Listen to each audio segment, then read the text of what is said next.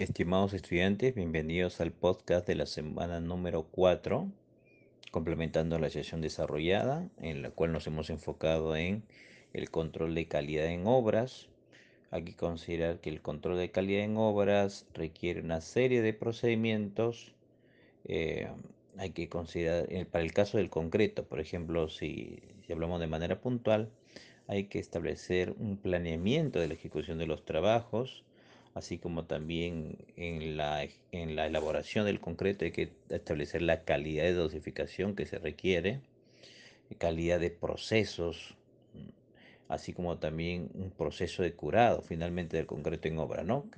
Ello que va a permitir, permitir, va a permitir generar elementos de concreto ya endurecido de calidad que cumplan con las especificaciones técnicas básicamente, ¿no? Si la especificación técnica habla de un concreto de resistencia de 210, en el proceso constructivo, con todos los procedimientos de control de calidad, debe generarse eh, una estructura de esa condición, ¿no? Muchas veces se elabora en eh, las especificaciones concretas de una cierta resistencia, una cierta capacidad, pero en la obra, cuando se hace, por ejemplo, una ocultación de una estructura de concreto, llámese por esclerometría, ¿no? que es la resistencia superficial del elemento, ¿no? del concreto, de repente se encuentran resistencias menores a la diseño. O también una prueba de mayor envergadura, que es la prueba de diamantina, ¿no? Cuando desarrollamos una, eh, una ocultación, extracción de una probeta y se corrobora que la resistencia es menor a la de diseño. En teoría, el concreto debería incrementar su resistencia a lo largo de los años, ¿no? Si es que ha sido desarrollado con los insumos adecuados y también con los procesos constructivos adecuados, así como también con un curado final, ¿no? Del concreto. Si el concreto se cura mal, por más que tenga los mejores recursos y los mejores procesos constructivos, el concreto va a perder, resistencia. Enfocándonos en el concreto, ¿no? Hay que señalar que el concreto en el Perú, ¿no? es un material muy utilizado. Eh, básicamente se utilizan los procesos constructivos en los cuales se establece una dosificación de recursos, ¿no? Eh, llámese concreto, ya llámese piedra chancada, llámese arena gruesa, proporción de agua, ¿no?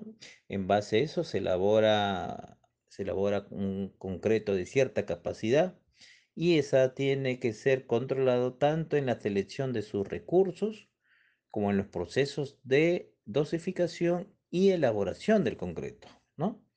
Pero en, el Perú eh, se está utilizando cada vez con más frecuencia, con más incidencia, el concreto premezclado. El concreto premezclado es elaborado en fábrica, ¿no? Y lo traen ya eh, preelaborado. Es un concreto que va a ser eh, insertado, que va a ser insertado en la obra, en los elementos de concreto requeridos y que deberían cumplir, ¿no? Con todas las especificaciones relevantes, ¿no? Al ser elaborado en fábrica, o sea, elaborado industrialmente, debería tener, debería contener los insumos más adecuados. Hay que también, en ese sentido, hay que tener mucho cuidado con los proveedores de concreto premezclado, ¿no? No solamente en el proceso de elaboración e insumos de concreto, como señalamos, sino también en el transporte desde la planta hacia la obra. Debemos respetar los plazos, los periodos de traslado. ¿Por qué? Porque también el concreto, como hemos señalado, fragua, Pasa del estado plástico al estado de concreto endurecido. Y, ese, y esa transferencia de estados puede ser de que llega a obra, ¿no? Un concreto, llámese, que está iniciando su fragua. Eso de alguna manera es muy peligroso para los, eh, llamémosle, para los objetivos, ¿no? Del proceso constructivo.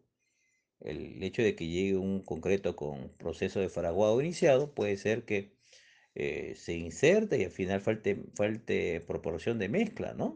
De concreto premezclado. Entonces, eso de algún modo va posteriormente va a redundar en un concreto de menor resistencia. Entonces, eso hay que evitar. Controlar no solamente la compra, un buen proveedor, sino también eh, el cumplimiento de los plazos eh, ¿no? de despacho de concreto premezclado.